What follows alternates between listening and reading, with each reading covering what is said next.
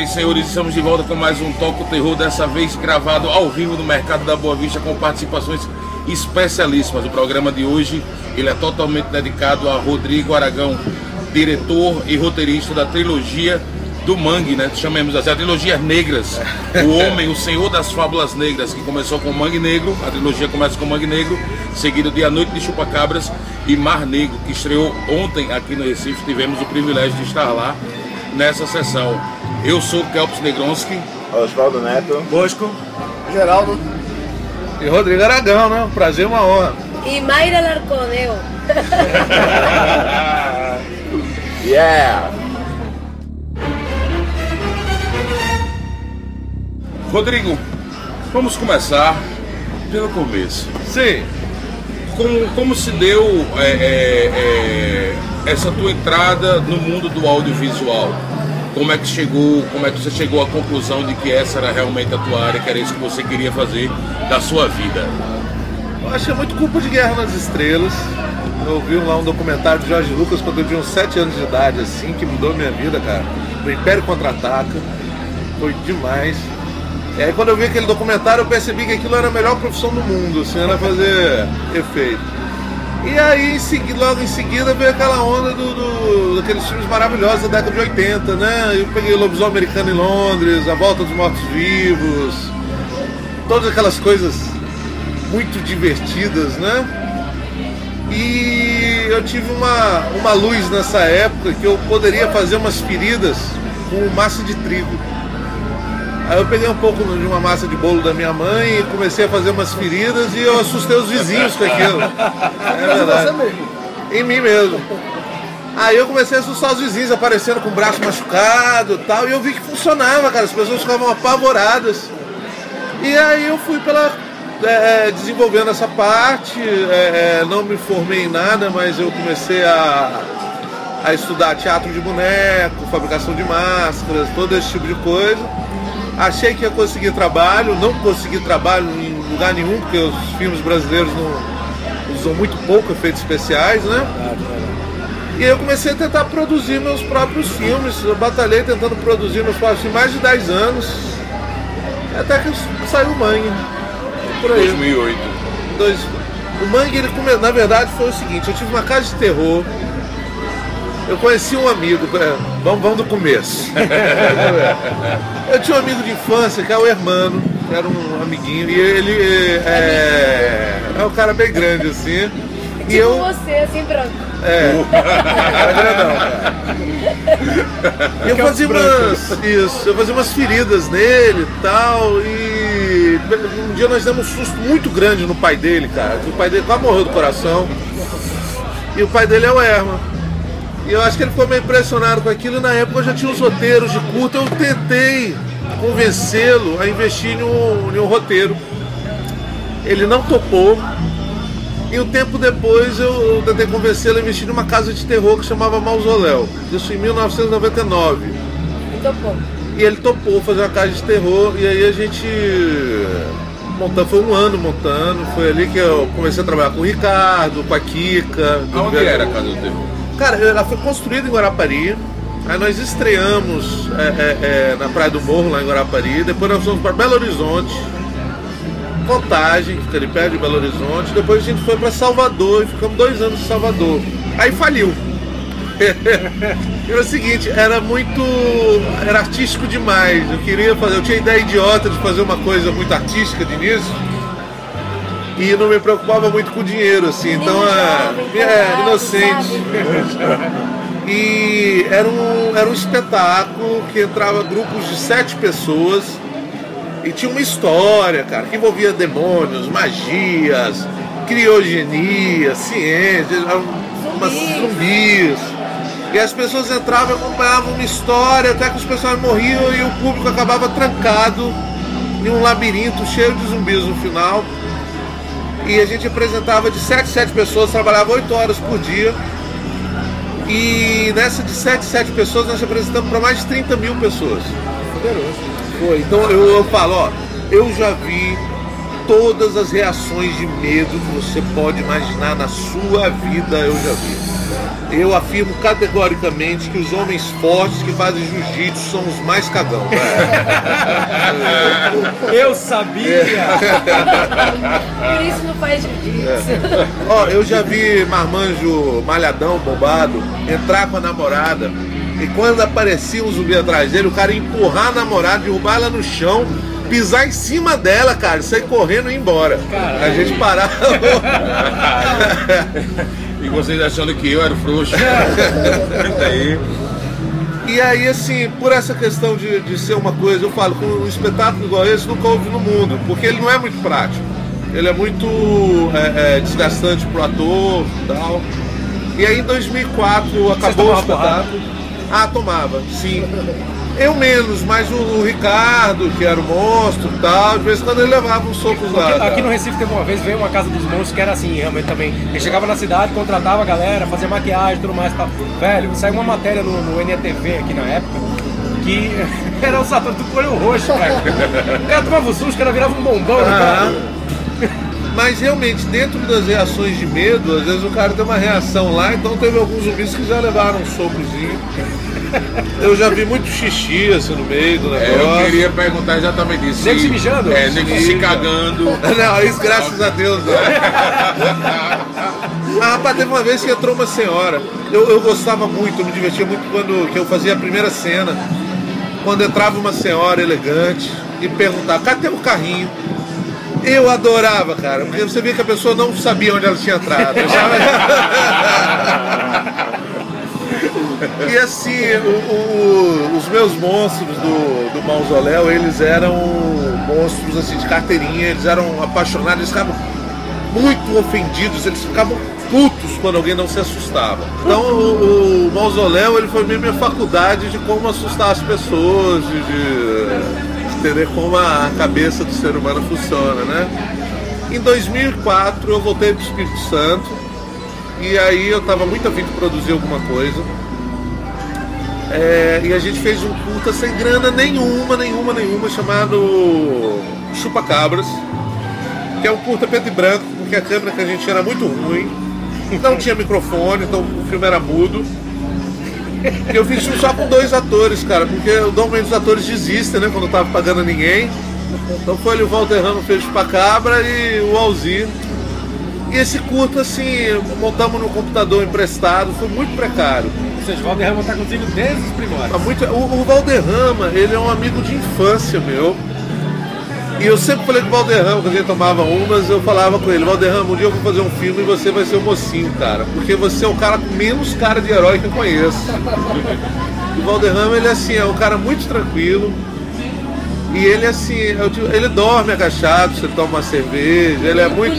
Ele pulera, ele dorme igual um frango, cara. você Sabe?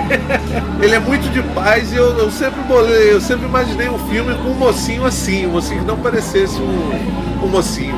Que, que fosse obrigado a ser herói, sabe? A circunstância tem que ser herói.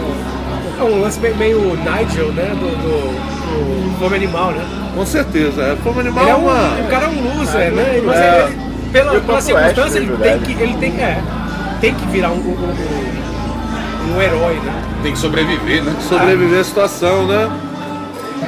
E aí o que acontece? O, esse curta do Chupacabra ele foi bem, cara. Eu tive uma boa repercussão, ganhei, ganhei alguns prêmios com ele. Isso me fez tomar coragem de começar com Mangue Negro. Isso já era 2005. Apareceram dois garotos lá na, na- Dois garotos não, dois rapazes lá na minha casa que eles estavam querendo aprender maquiagem. E eu fiz um acordo com ele. Falei, ó, eu ensino pra vocês um pouco de maquiagem se vocês me ajudarem a construir um barraco aqui no fundo do, do quintal de casa. E foi uma inocência da minha parte, porque tinha umas madeiras velhas lá no fundo de casa, eu achava que as madeiras dava pra fazer um barraco. E, velho, não dava. Nós, nós conseguimos fazer uma parede e ela caiu, porque as madeiras estavam muito podres, né? E eu passei sete meses catando madeira velha, bicho. Pra... sete meses pra fazer um barraco. E aí, nesses primeiros dez meses, eu fiz tipo 15 minutos de filme, assim, as cenas mais tranquilas, sem grana nenhuma, nenhuma, Isso nenhuma. já era comecinho de 2006 já. É algo assim. Foi quando ele tava começando a namorar. E aí eu mostrei esses 15 minutos e alguns prêmios que eu tinha ganhado com o curta pro Erma, que já tinha perdido a maior grana comigo, cara. Já não estava muito feliz comigo. E ele resolveu, graças a Deus, ele resolveu financiar o Mangue Negro.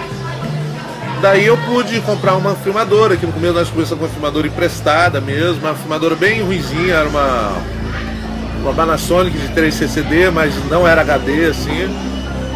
E aí nós passamos três anos, ficamos até 2008 produzindo Mangue Negro, que eu falo que é um filme assim muito precário, feito com pouquíssima grana, a gente só rodava no final de semana. Equipe muito, muito reduzida. Muitas vezes a equipe não ia. Até- Cara, teve cena que o câmera não foi, velho. E. Só tava eu lá, mas É, tinha. Mayra, Edila e os dois atores. E quem fazia a câmera?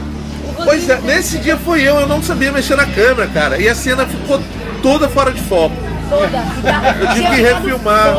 Poxa, foi uma coisa que me doeu. Quando nós refilmamos depois, a primeira vez estava melhor, mas estava fora de foco. Porque tinha o botão para colocar foco automático, eu não, não achei o botão.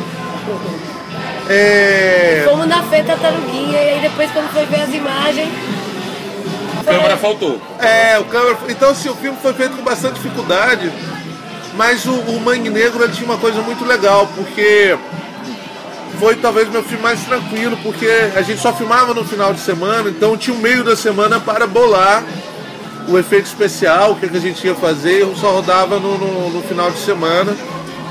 Foi um filme assim que eu coloquei tudo que eu queria. Eu, eu costumo falar, cara, eu, eu fiz filme pra mim. É egoísta falar isso, mas foi mesmo. Tudo que eu queria ver no cinema brasileiro, assim, que eu tinha possibilidade de colocar, eu coloquei e eu não tava ligando se alguém ia gostar, se não Só ia. faltou peitos. É, na época ninguém, ninguém topou mostrar os peitos, Ah, na de graça época. também, né, velho?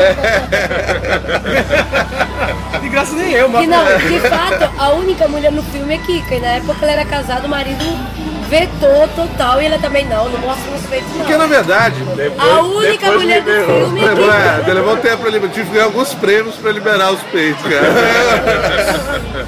Mas ó, o- a equipe do Mangue Negro, na verdade, eles assim, eles estavam ali muito porque eram amigos mesmo. Mas ninguém, eu acho que ninguém colocava muita fé no filme não, sabe? Eu só- Até ganhar alguns prêmios. é, todo mundo acho que achava assim, não, o Rodrigo tá fazendo essa loucura aqui, mas isso vai ficar pra, Ah, só pra nós mesmo. pra estante dele, a gente vai tomar uma cerveja e ver. Ninguém esperava que Tomasse dimensão. tomasse essa dimensão toda. Eu que fui enganada. Como eu conheci o Rodrigo na época, eu achava que era mó cineasta. Eu tava lá botando fé. Vai ficar famoso e rico, essa é minha. Pa- Parece Recife, né, velho? Mas ele não está falando sobre o que os filmes versam. Eu queria voltar mais um pouco e perguntar como é que surgiu a ideia, o embrião de Mangue Negro? Ah, E explica um pouco pra galera o- qual, qual é o, o roteiro, o argumento do filme. Rapaz, é, o Mangue Negro é um filme. Como é que ele começou, na verdade, na minha cabeça? Eu acho que com 13 anos de idade, eu comprei um caderninho e escrevi meu primeiro roteiro de longa, que tinha um título péssimo. Chamava Após a Síndrome dos Deuses Astronautas. Profundo mesmo. E é bonito o roteiro, já vi ilustrado. Então era um roteiro assim, lógico, que era de um adolescente, né? Mas era um roteiro de uma família que ia passar as férias no sítio e chegava no sítio e eles encontravam alguns resquícios de um de alguns alienígenas, um- uns destroços de uma nave alienígena tal. E uma das pessoas se feria com aquele com aquele resquício, furava o pé com aquilo ali. E eles voltavam pra casa e aquele cara virava zumbi, atacava os irmãos, atacava os pais, e tinha aquela coisa. Mas o roteiro quase todo era dentro da casa e a sequência final era no mangue. A sequência final eles fugiam, o zumbi fugia, fugia pro manguezal e a briga final era dentro do manguezal. Eu assim, o manguezal sempre foi fundo da minha casa e eu pegava caranguejo quando era pequeno, tinha essa coisa, eu sempre achei aquilo ali um cenário incrível. Quando eu comecei a pensar em um, em um longa, já mais velho, é, 15 anos depois, eu reolhei aquele roteiro e vi que a única coisa legal do roteiro que eu achava ainda era o final do Mangue. Eu falei, poxa, eu vou fazer um filme no que se passa no Mangue, que eu acho que vai ser um negócio bem brasileiro, é um cenário lindo. tem uma luz fantástica, assim, é grandioso, E é sinistro, né? é muito sinistro. Só que realmente, meu amigo, para você filmar no mangue, você tem que estar com muita disposição para se enfiar ali, entendeu? Porque não é, é fácil não. É um, é um sofrimento, cara. Eu te falo, eu, eu não tenho cabelo e tem um bicho lá chamado mutuca, que é uns mosquitão Aqui também desse tem. tamanho, entendeu? Cara, uma coisa que eu falo, a mutuca ela é louca pro careca, velho. Você vai, ela tem uma tara pro careca que elas me podia ter 15 pessoas, elas vinham todas em cima da minha cabeça. Então eu tinha que sempre usar um lenço na Acho que ela cabeça. tem tá? uma lâmpada. Não perde uma. Então assim, veio daí o, essa ideia do, do roteiro do Mangue Negro, veio daí. E lógico, é meio homenagem também a vários filmes que eu gosto, Evil Dead, o Fome Animal, né? Tem todas essas, essas brincadeiras com os clichês. Então a ideia é meio fazer uma homenagem às coisas que eu gosto, tentando usar um cenário original, que é típico do, do- do lugar onde eu vivo, e tentando ser o mais brasileiro possível para ser original. Eu acho que é uma maneira de ser original você ser regional. É, eu acho assim, eu recebo, um parênteses aqui, eu recebo de vez em quando roteiros de jovens que estão querendo fazer filmes de terror hoje em dia, tá? De vez em quando alguém me manda uns roteiros. Eu acho que a pior coisa que você pode fazer, velho, é tentar imitar um americano, é tentar fazer um filme que tem um laboratório, que tem um cara inteligente, que se chama James ou John. E tem muito menino que, que vem por essa, essa linha que acha que as coisas brasileiras não são legais, né? E o seguinte, pre- os americanos já estão lá, eles já fizeram várias coisas muito legais, eles não precisam de ninguém que imite eles. Então é uma maneira, eu acho, até de você ser melhor visto internacionalmente, é você ser brasileiro. E também ninguém gosta mais do mesmo. Assim, é uma coisa assim, até que eu falo assim, é, eu prefiro mil vezes assistir um filme ruim, né, e o filme ruim muitas vezes é um aprendizado, gera algum conhecimento pra gente, do que assistir um filme medíocre. O filme medíocre é aquela coisa que a gente já viu um milhão de vezes. Né? Às vezes tem umas Começo, coisas medíocres, 100 milhões de dólares, mas é medíocre. né? É, Total. E, tipo, e é isso, assim, tipo, bom, um filme ruim, por exemplo, é é uma coisa que eu sempre digo assim também. É, existe, existe algo bom em todo filme ruim. Não tem um filme ruim assim que, que não tem alguma coisa boa. Sempre, sempre tem um, ou um ator que se destaca, ou a fotografia de algumas vezes. A fotografia é melhor do que o filme inteiro, a música é melhor do que o filme inteiro, você sempre acaba, né? Aí- assim, né? você, você acaba ganhando conhecimento, assim, quando- quando você assiste um filme que, que fracassou por completo, assim, dessa maneira. Mas o medíocre não, medíocre é aquilo mesmo, você já sabe de qual é salteado. Você assiste acabou. e acabou de, acabou de assistir o filme, já esqueceu. Esqueceu. Aconteceu, é. Perdeu uma hora e meia do seu tempo. É. Alien vs Predador. Rodrigo, diz uma coisa, assim, tipo, você cuida da, da- da- dos efeitos especiais, da maquiagem dos seus filmes e tudo mais e tal. Logicamente, assim, até como eu estava conversando é, ontem, anteontem, em bar e tudo mais e tal, você tem como uma referência boa, o Tom Savini e tudo mais tal. Mas tu fez, hoje em dia você faz workshop e tudo mais, né? De, ensinar a galera a, a como fazer maquiagem para cinema e tudo mais tal. Tu fez algum curso e tudo mais ou foi autodidata? Eu fui autodidata, foi extremamente difícil é, aprender e até adaptar. Eu acho que assim, o Brasil não tem nenhuma escola de, de efeitos especiais, né? E o efeito especial para ser realizado no Brasil, no, no cenário de cinema independente, ele não pode ser ensinado da mesma maneira dos Estados Unidos, onde os caras têm orçamentos ótimos, é, acesso a muitos materiais bacanas, né? E quando eu comecei assim, como eu não tinha é, é, é, um local ou alguém para me espelhar e para aprender diretamente o efeito, eu tive que comer pelas beiradas, eu tive que aprender um pouco de escultura, pintura, modelagem, é, fabricação de bonecos para teatro de boneco. Eu tentei assim me formar o máximo possível de várias áreas para utilizar aquilo ali no efeito especial E teve uma coisa que me marcou muito na juventude, que eu na época eu- eu tentei procurar alguma da- dos maquiadores que já eram consagrados no Brasil. E eu sempre fui muito mal recebido por eles. Eu sempre é, eu senti essa cultura no, no Brasil de que se você soubesse de algum de alguma técnica, você deveria guardar segredo daquilo ali, porque se você ensinar o- a pessoa que aprendeu com você, pode roubar o, o seu trabalho. Virou a fórmula da Coca-Cola. É, exatamente. E eu tento quebrar isso totalmente. Eu acho que a linha de raciocínio tem que ser exatamente a contrária. O efeito especial, o cinema é uma arte coletiva. Você precisa de mais pessoas trabalhando ali. E a maneira de fazer o efeito especial no país como um todo crescer é dividir informação. Você dividindo informação, você aprende também. Eu acho que um técnico de efeito especial que acha que sabe tudo, ele está morto. ele- ele- ele acabou a carreira dele e eu acho que essa questão de ensinar, de, de, de mostrar, de trocar informação, isso é fundamental. Por isso que eu faço muita questão de dar oficinas, é uma das coisas que eu, que eu me sustento hoje de dar oficina. Já devo ter ensinado aí mais de mil pessoas, com certeza, em oficinas pelo país. E eu fico super orgulhoso, cara, quando eu vejo um trabalho de, de um curta-metragem, alguma coisa assim, que tem aluno meu. Eu já estou vendo vários trabalhos por aí que são assim, de alunos de alunos meus. Massa. Às vezes o cara não sabe que tem uma mãozinha minha lá, mas a fórmula de gelatina ou a fórmula de massa moldável, tal que o cara tá usando, é a que eu ensino, assim. É, então acho que esse efeito em cadeia, cara, eu acho que na verdade essa é a maior obra que eu fiz na vida, é, é ensinar e dividir essa informação, porque eu espero que a, a geração futura não passe por todas as dificuldades que eu passei.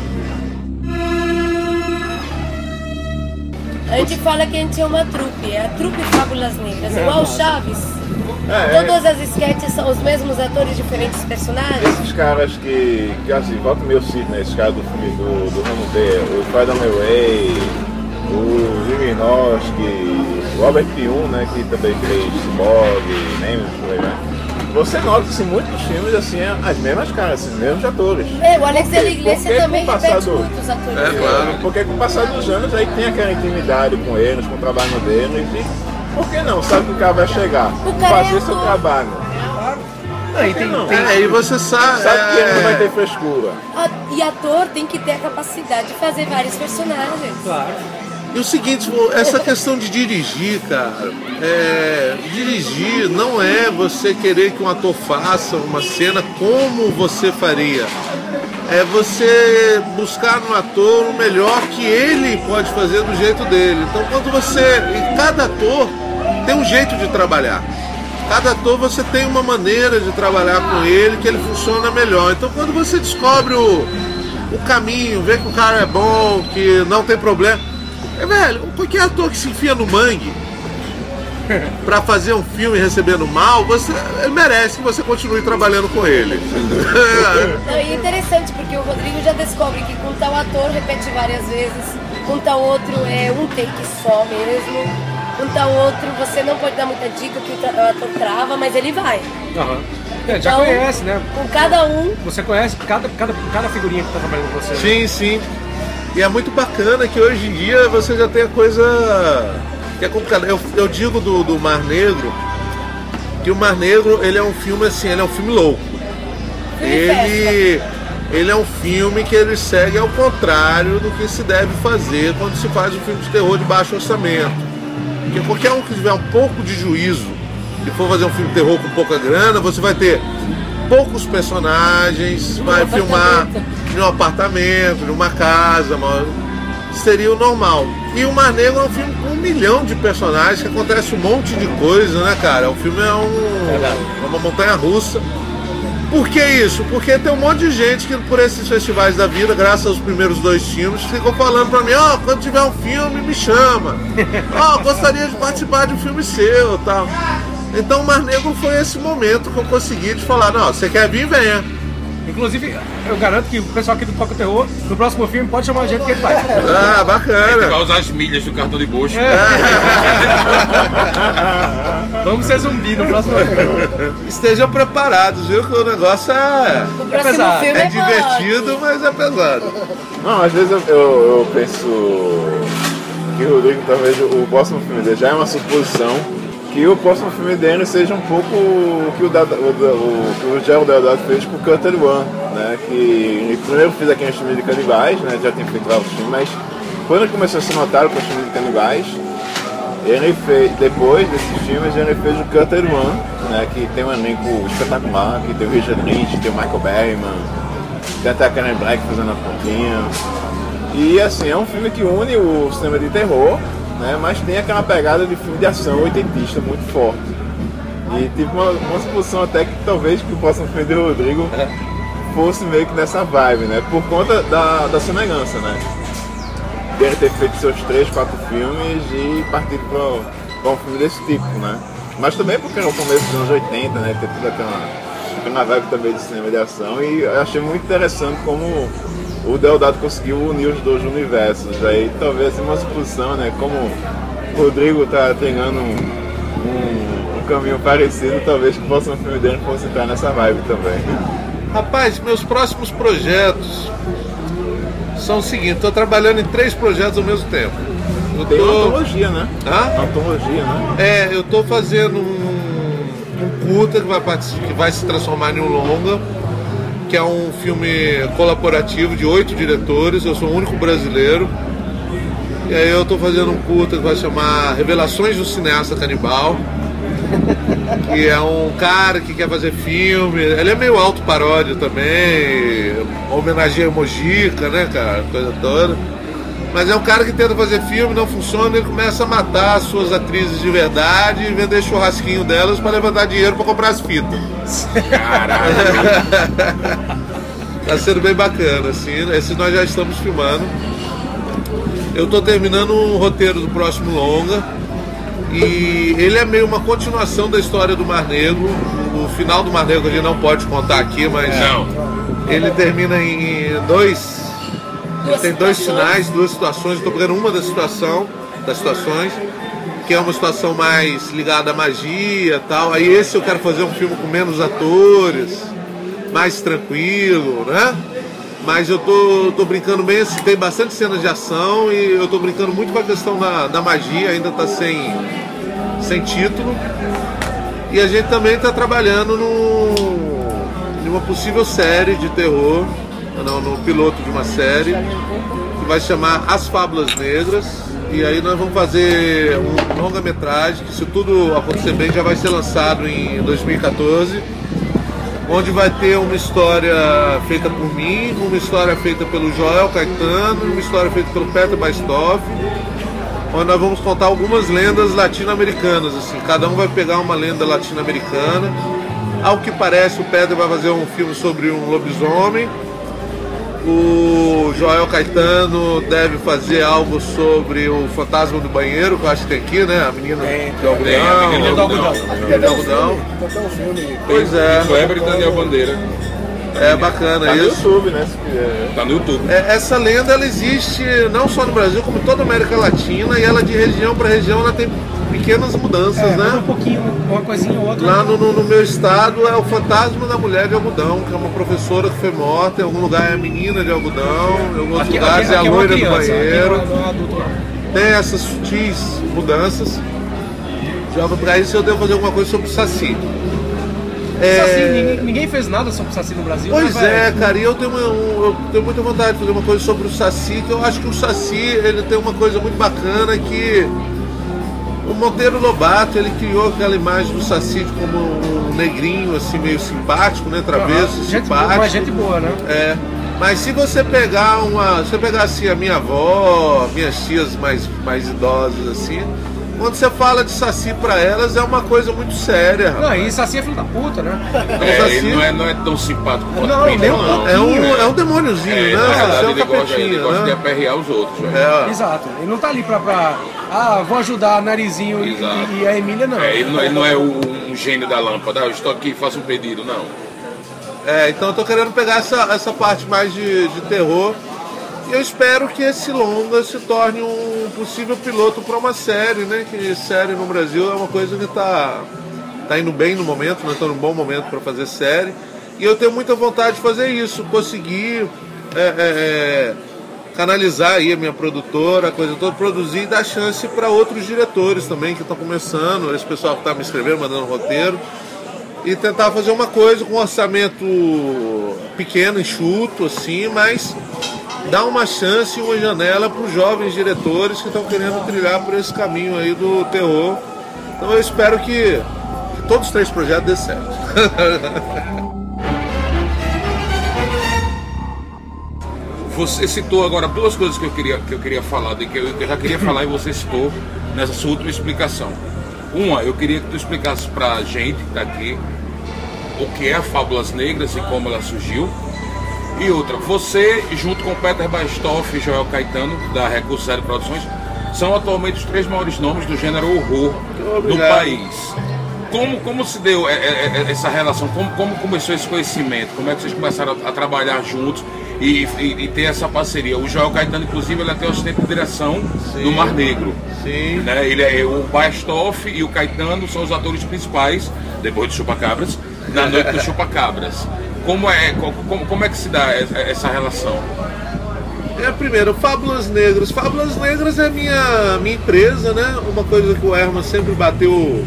É uma coisa que o Herman me ensinou, além de financiar meus filmes, ele sempre me ensinou muitas coisas legais. É ande sempre corretamente, pague seus impostos tal. Então a gente tem uma empresa toda direitinha tal.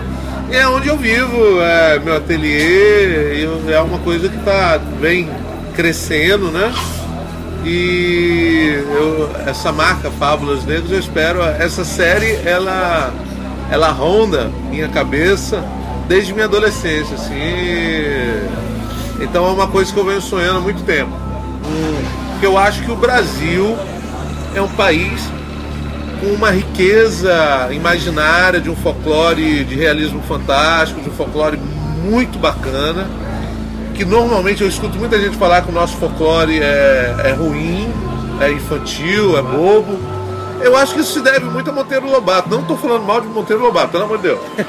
Mas. É, inclusive ele trouxe isso pra gente que nem conhece. Sim, É, sim. Não, ele tem um mérito, lógico. Claro, não, Não vai lógico. falar mal, mas ele tava. ele Mas um como ele jogou para né? criança, É, ele tipo, então pô, parece que tudo é meio infantil, assim não é. Então eu tenho muita vontade, há Mas, muito verdade, tempo. a, o- a obra de de Lobato ela não é nem tão infantilizada. O que infantilizou mesmo foi o, a televisão. É, A Rede Globo, né? A- Perfeitamente. a Rede Globo. Globo mente.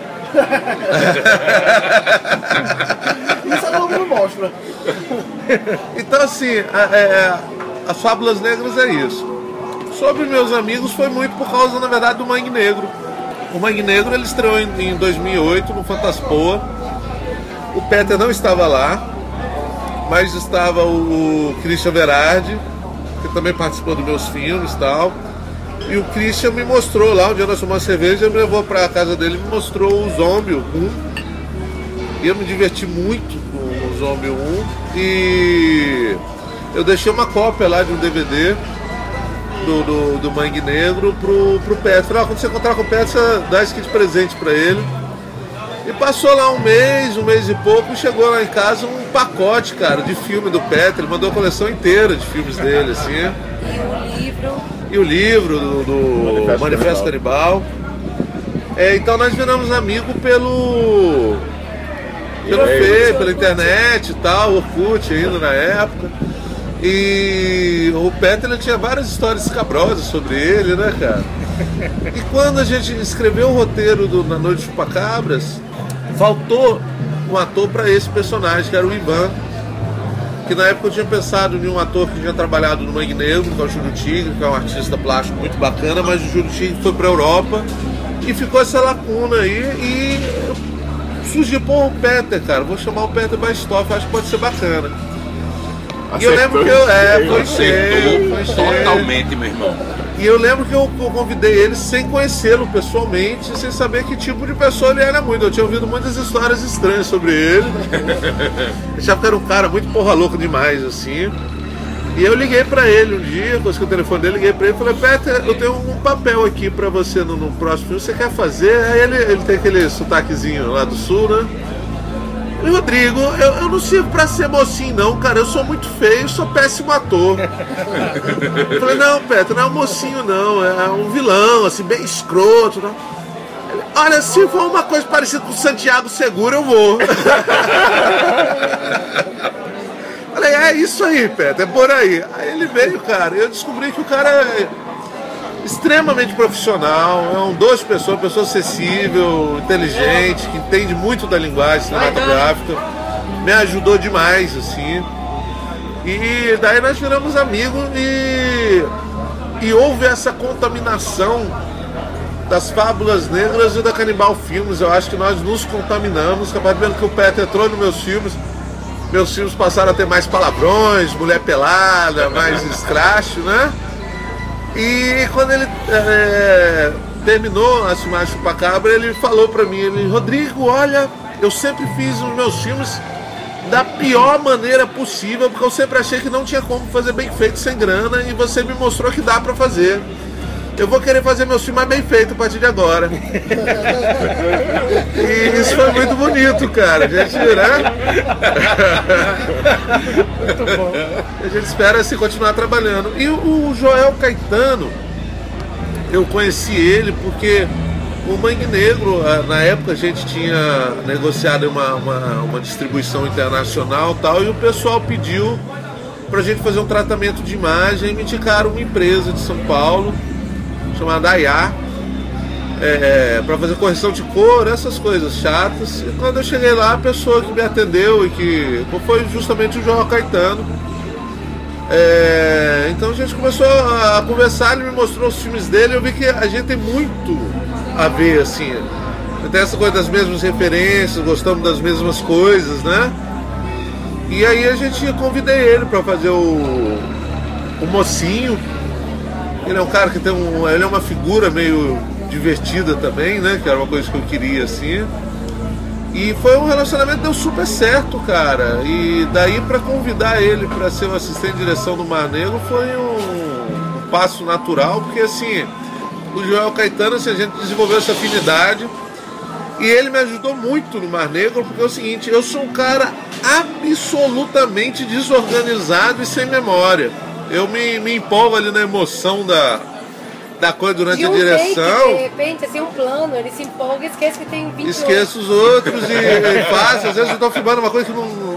É muito normal isso, eu filmar coisas que não estão no roteiro, esquecer as coisas do roteiro. Sim, uma coisa que eu ia te perguntar. Tu faz storyboard, esse tipo de coisa? Não, é, cara. Tem, Pois é, aí o Joel, ele entra justamente nas coisas. O Joel é organizado, é disciplinado. Então ele meio que me puxa pra, pra Ele faz realidade. storyboard. E eu assim, eu desenho também, pinto essa coisa toda, mas eu, eu os meus desenhos, quando eu faço, eu demoro muito para desenhar e tal. E o Joel é um cara que consegue fazer um storyboard de uma página em 5 minutos. Ele faz uns desenhozinhos rápidos e tal. Mas ele faz o foco, assim mesmo. Claro. É, então o Joel me, me ajudou muito nessa parte de organização e tal. Então é um cara que eu espero continuar trabalhando mesmo. Né? Então assim, essas três produtoras, Fábulas Negras, a Recurso Zero e a Canibal Filme, a gente está se ajudando e se contaminando e se dando força uns aos outros e está dando su- super certo a, sabe a um parceria, dia a gente né? faz uma grandona, todo mundo junto. Olha aí, Olha coisa aí. linda. Não, uma coisa que a gente tá falando aqui do assunto em série, né? É, é novidade aí chegando, pessoal. O Top Terror também tá entrando nessa. É, é a primeira vez que eu divulgo isso, viu? Isso não foi falado não. Olha aí. Mas Top Terror também tá entrando nessa. A gente tá planejando aí algo muito bom. Bacana. É Uma- aquela uma coisa, web se série. Spielberg pode, a gente também pode. Saravá. Ah, bem. Não, Só que sem a- dinheiro. A gente. A gente tá mais perto da, da troma. Se a gente pode, a gente pode.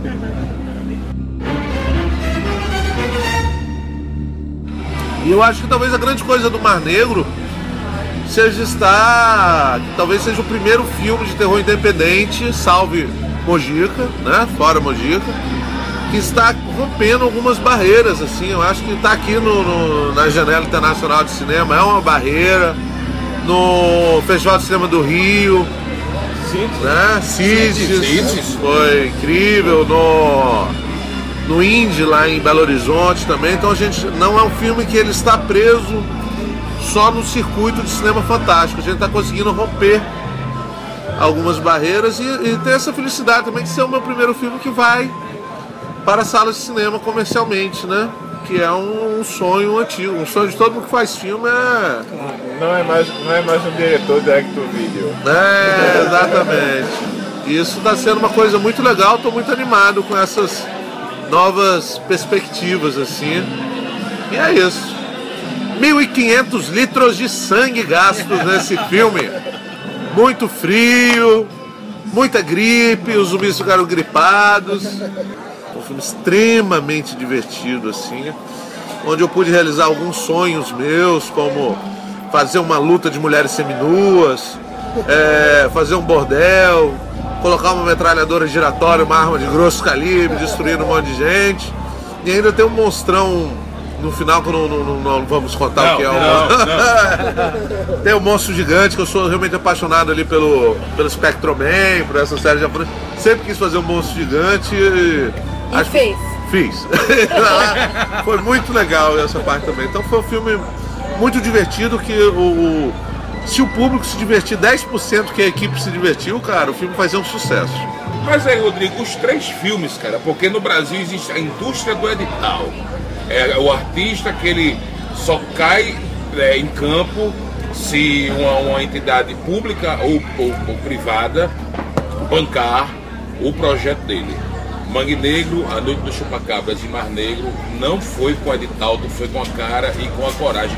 Como é que foi isso? Aí? Como- Como é que é essa batalha de fazer três longas? Se eu não me engano, com os três longas, você gastou 250 mil reais com os três, não cada um. Eu faço, tá? Não, o, o Mangue Negro custou 70 mil, o A Noite de Chupacabra custou 190 mil e o Mar Negro custou 250 mil. Tá, digamos que foi 500 mil para fazer É. três longas metragens. Sendo que a Ancine considera um filme de baixo orçamento um milhão e meio, né? Então, é, então eu nem sou um filme de baixo orçamento, eu sou uma coisa abaixo disso aí. Ele é alternativo, gente. Rapaz, eu acho impressionante que o, o, o Brasil ele tem essa, essa coisa meio comunista de filme. Quando você fala na, na possibilidade de fazer um cinema autossustentável, as pessoas acham que você é louco.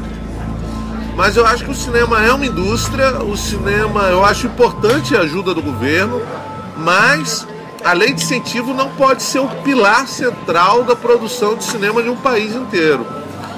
Então eu acho que a gente tem um sistema que no momento está meio viciado nesse. Meio. Que, que rapaz benevolente. Ele está viciado nessa coisa, né? E se produz muito mais filme do que o público vê.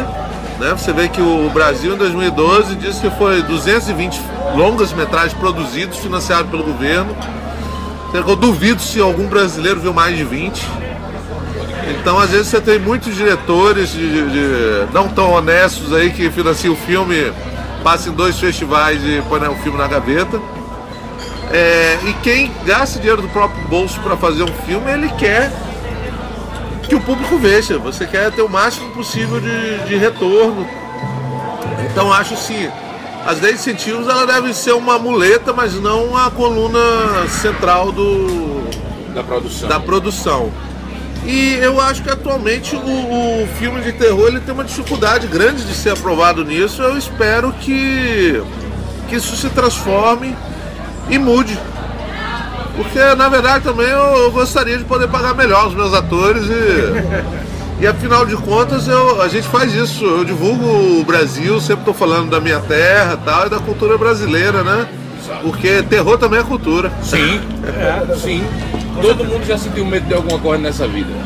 É verdade. Porque é óbvio mais do que os outros. Então, lógico, né? Eu faço juiz ao meu tamanho.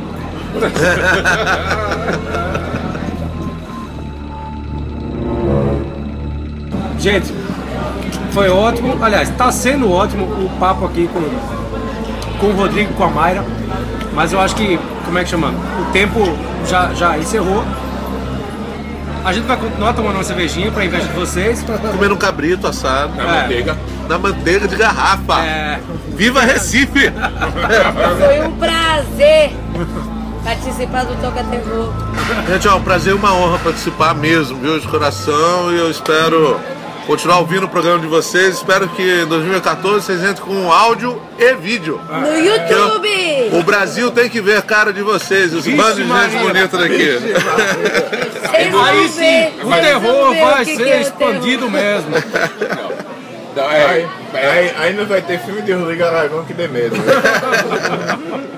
Na realidade, Rodrigo, nós também estamos muito honrados com a sua presença, com a sua acessibilidade. Eu tive, eh, no- no- nos últimos dias, pude conviver com você e com Mayra.